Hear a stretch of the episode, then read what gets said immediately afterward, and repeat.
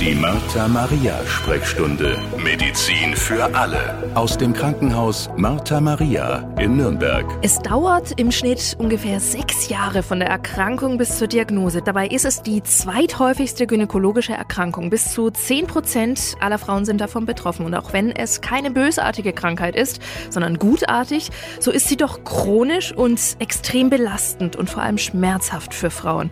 Wir sprechen heute hier im Gesundheitspodcast von Martha Maria über Endometriose. Und natürlich habe ich mir als Nichtmedizinerin wieder eine Expertin ins Studio eingeladen. Meine Gesprächspartnerin ist heute Dr. Karin Schanz. Sie ist Oberärztin in der Klinik für Gynäkologie am Martha-Maria Krankenhaus in Nürnberg. Danke, dass Sie sich die Zeit nehmen, Frau Dr. Schanz. Hallo, grüß Gott. Endometriose, das Wort klingt ja erstmal komplex. Es handelt sich um eine Erkrankung bei Frauen, die ja nicht besonders bekannt ist. Deshalb wird auch eine hohe Dunkelziffer vermutet. Frau Dr. Schanz, können Sie ein bisschen Licht ins Dunkel bringen und uns mal erklären, was Endometriose überhaupt ist und was auch die Ursachen für diese Krankheit sind? Also Endometriose ist immer noch eine sehr geheimnisvolle Erkrankung, auch für die Mediziner. Woher sie kommt, ist immer noch nicht klar. Und was es aber ist, ist klar. Das ist die Schleimhaut, die sich normalerweise in der Gebärmutterhöhle befindet, an anderen Stellen des Körpers. So kann man das in kurzen Worten sagen. Andere Stellen des Körpers, meistens irgendwo im äh, unteren Bauchraum in der Nähe der Eierstöcke und der Eileiter und auf dem Bauchfell, das den gesamten Bauchraum auskleidet. Das sind so die häufigsten Stellen, wo man diese Gebärmutterschleimhaut findet und nicht finden möchte. Sie kann aber auch in der Muskulatur der Gebärmutter sitzen. Da ist sie praktisch nicht auffindbar, außer wenn man die Gebärmutter dann entfernt hat und sie unter dem Mikroskop anschaut. Und dann gibt es noch besondere Stellen. Etwas häufiger ist noch Gebärmutterschleimhaut in der Kaiserschnittnarbe oder auch Raritäten, was es aber auch gibt, zum Beispiel in der Lunge, im Gehirn. Okay, wie kommt es da alles hin? Das ist die Frage, die ich Ihnen nicht beantworten kann. Also es gibt verschiedene Theorien. Die eine Theorie ist, dass es Vorläuferzellen gibt, die sich dann aus irgendwelchen Gründen in diese Gebärmutterschleimhaut umwandeln. Es gibt die andere Theorie, dass durch die Regel, wo die Gebärmutterschleimhaut in der Gebärmutter ja jeden Monat abfließt, dass die rückwärts fließt in den Bauchraum und sich da Zellen absiedeln. Ja, also aber man weiß es nicht genau. Man weiß es noch nicht hundertprozentig. Wer ist denn davon betroffen? Also welche Frauen leiden da vor allem darunter? Man weiß nicht, wer da hauptsächlich darunter leidet. Und was auch noch sehr interessant ist, es gibt Frauen, die haben, wenn man dann in den Bauch hineinschaut, ganz viele Herde und keinerlei Beschwerden. Keinerlei. Und es, mhm. genau, und es gibt Frauen, die haben nur ganz minimale Pünktchen von dieser Schleimhaut, die große Beschwerden haben. Also auch das passt nicht so wirklich zusammen.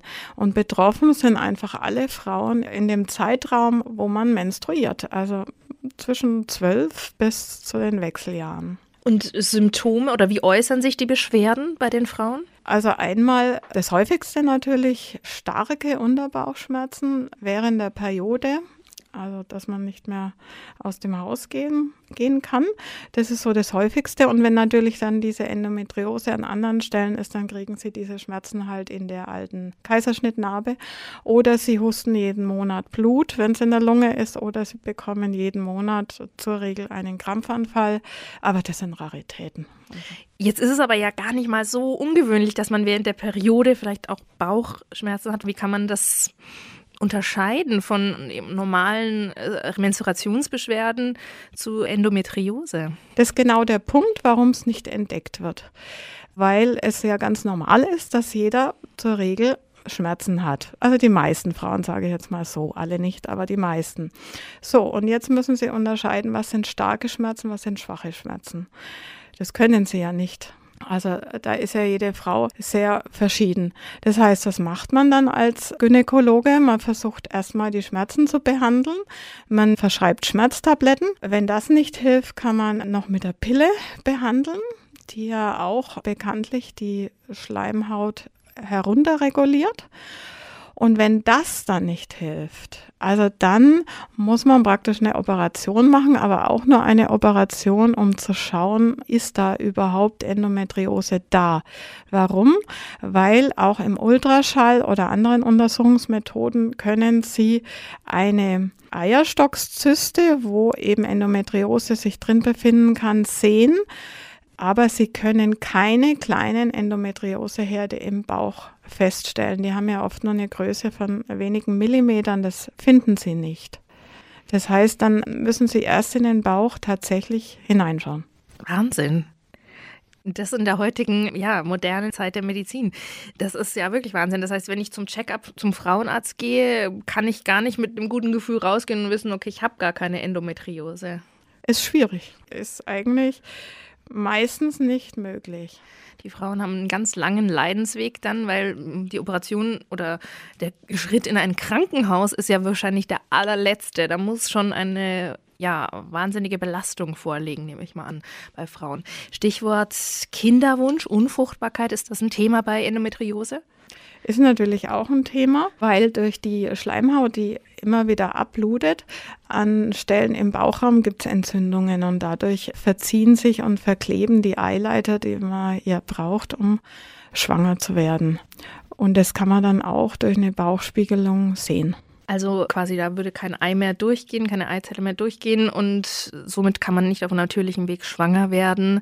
Das merkt man natürlich erst im Laufe der Monate, wenn es äh, von Monat zu Monat nicht klappt und man nochmal genauer nachschaut. Genau, genau.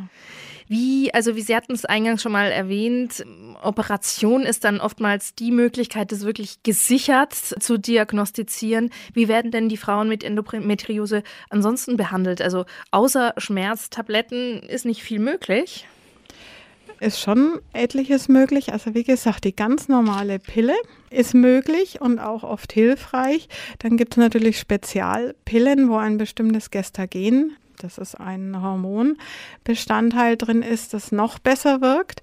Das ist praktisch die Endometriose-Spezialpille. Und dann gibt es noch was, damit kann man praktisch die Frauen in die Wechseljahre schicken. Das ist eine völlige Herunterregulierung des Zyklus, hat man halt sehr viele Nebenwirkungen wie Hitzewallungen und so weiter. Diese Medikamente, die nimmt man tatsächlich nur eher in schwereren, sehr resistenten Fällen nach mehreren Operationen, wo eventuell auch der Darm befallen ist, dann greift man zu dieser Maßnahme. Ja. Stichwort nochmal Operation, können wir da nochmal genauer drauf eingehen? Wie wird das, wie kann man uns das vorstellen? Wie kann man eine Endometriose operieren?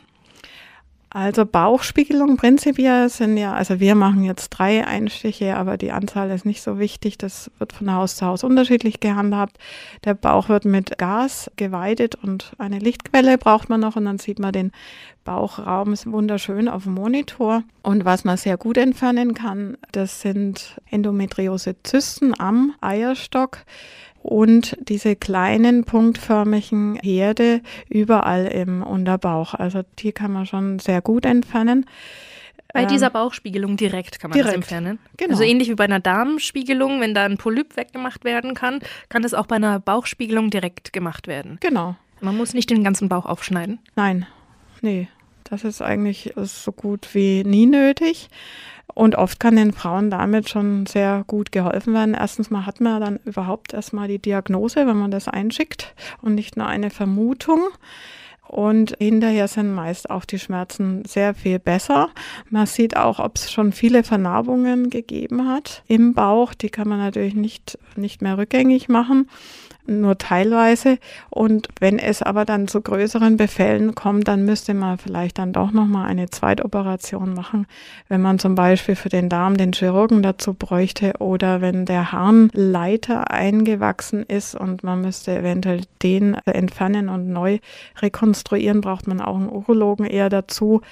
Das würde man aber dann genauer planen. Aber so die normalere Endometriose Primäroperation, um rauszufinden, habe ich das oder habe ich das nicht, ist eine einfache Bauchspiegelung. Es ist allerdings ein bisschen schwierig, weil das Thema doch jetzt immer bekannter wird. Und jetzt haben wir auch sehr viele sehr junge Frauen, 21. Ich möchte keine Pille und keine Hormone schlucken, weil das ist ja so schädlich, sondern eine Bauchspiegelung. Dann operieren wir häufig diese Frauen und die haben einfach nichts.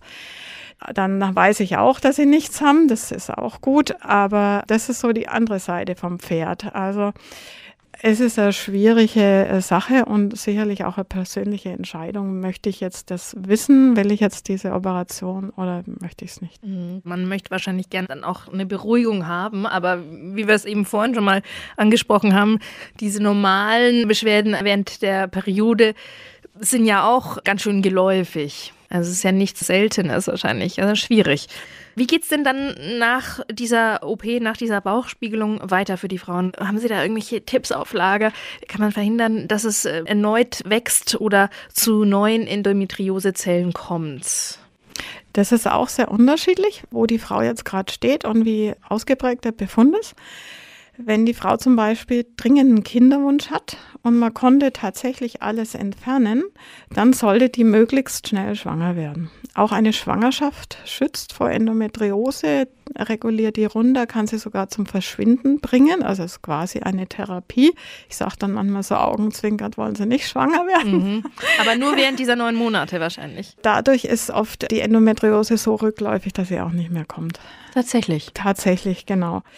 Manches Mal haben die Frauen aber, obwohl man nichts mehr makroskopisch sieht, trotzdem Probleme, schwanger zu werden, weil alleine dieses Milieu, also was die Endometriose wohl absondert, schon auch Probleme machen kann, um schwanger zu werden. Das hat man auch noch nicht ganz erforscht, weiß man auch noch nicht.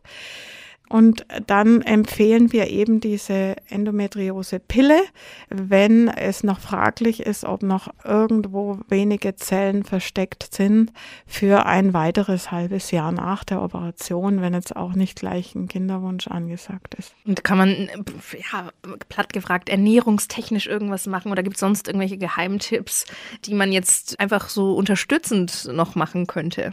Eigentlich nicht. Okay. Ja, das ist immer so, man will ja immer irgendwie was tun als äh, Betroffener, man will ja sich möglichst gut leben, sodass es eben nicht so weit kommt. Sie haben ja schon viele Frauen behandelt, mit ihnen gesprochen und die auch nachuntersucht. Vielleicht können Sie uns ein bisschen Hoffnung mit auf den Weg geben. Was sind so Ihre persönlichen Erfolgsgeschichten bei der Behandlung von Endometriose-Patientinnen?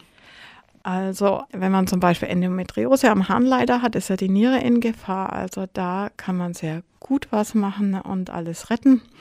Wir haben viele Patientinnen, die nach der Operation dann auch Langzeit schmerzfrei sind. Und am schönsten ist eigentlich, ehrlich gesagt, wenn man dann so nach einem Jahr eine Postkarte bekommt mit einer Geburtsanzeige, dann oh. freuen sich bei uns alle. Gerade wenn man so einen langen Leidensweg hinter sich ja. hatte, dann ist es wirklich schön, dass Sie da so gut helfen konnten. Also diese Erfolgsgeschichten, die stehen auch bei Ihnen mit an der Tagesordnung. Ja, das ist so das Häufigere. Es gibt natürlich auch Frauen, die lange leiden und wo man nie alles wegbekommt. Diese Geschichten gibt es leider auch. Aber das ist eher selten. Meistens können Sie den Frauen gut helfen. Ja, Gut, ich äh, habe gelesen, dass viele Betroffene nach der Diagnose wirklich fast erleichtert waren, dass sie endlich auch ernst genommen werden, weil sie vorher fast schon belächelt worden sind dafür. Unsere Botschaft an alle Betroffene oder auch an alle, die vermuten, dass da was sein könnte in Richtung Endometriose, sie werden definitiv ernst genommen am Krankenhaus Martha Maria in Nürnberg. Da gibt es ein hochprofessionelles Team, das sie an der Hand nimmt, das das Thema mit ihnen löst und wie ich vorhin schon gesagt habe, im besten Fall auch aus der Welt versucht zu schaffen. Herzlichen Dank an meine heutige Gesprächspartnerin, Frau Dr. Karin Schanz, Oberärztin an der Klinik für Gynäkologie am Krankenhaus Martha Maria Nürnberg. Ich habe viel mitgenommen aus dem Gespräch. Das war wirklich sehr, sehr informativ. Vielen herzlichen Dank und danke auch an Sie alle fürs Zuhören. Ich würde mich freuen, wenn wir uns wiederhören. Klicken Sie gerne mal rein auf martha-maria.de slash Sprechstunde. Dort gibt es noch mehr Videos und Podcast-Folgen. Bis zum nächsten Mal. Die Martha Maria Sprechstunde Sprechstunde Medizin für alle. Der Podcast aus dem Krankenhaus Martha Maria in Nürnberg.